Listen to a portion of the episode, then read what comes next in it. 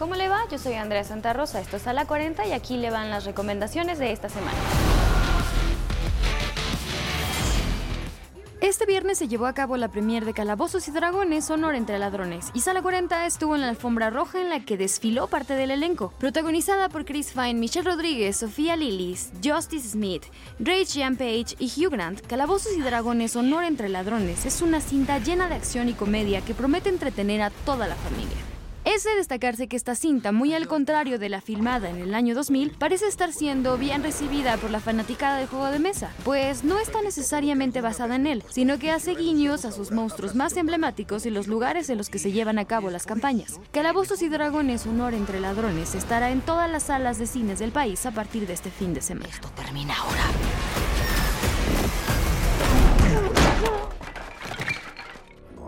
Liam Neeson llega no solo como actor, sino también como parte de la producción de la que será su película número 100, Sombras de un Crimen, estrenada en México el 30 de marzo.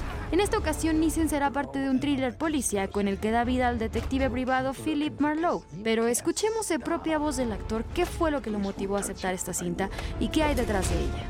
Marlowe was, uh, I think he was a, like an Arthurian legend, sort of knight of the round table. He had a code of ethics that he tried to follow. Uh, I think he was essentially a good man, um, by no means a saint.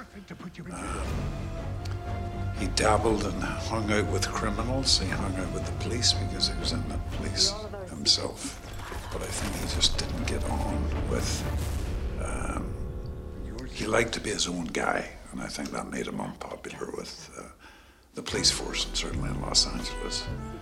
El elenco que acompaña a Liam es de primera, con hombres como Diane Kruger o Jessica Lange. Esta cinta promete demasiado, así que no se la pierda. It's like Jaws, if everyone in Jaws worked for Jaws. La trama familiar de los Roy y su imperio empresarial continúa en la cuarta temporada de Succession, que recién se estrena en plataformas. Pese a los múltiples intentos de los hijos por apoderarse de Waystar Roico, Logan Roy logró librarla una vez más en el cierre de la tercera temporada, haciendo alianzas inconfesables con miembros de su familia política. Pero en esta cuarta es hora de rendir cuentas y pagar por todos sus errores del pasado. Esta será la recta final en la competencia por quedarse al frente de la compañía.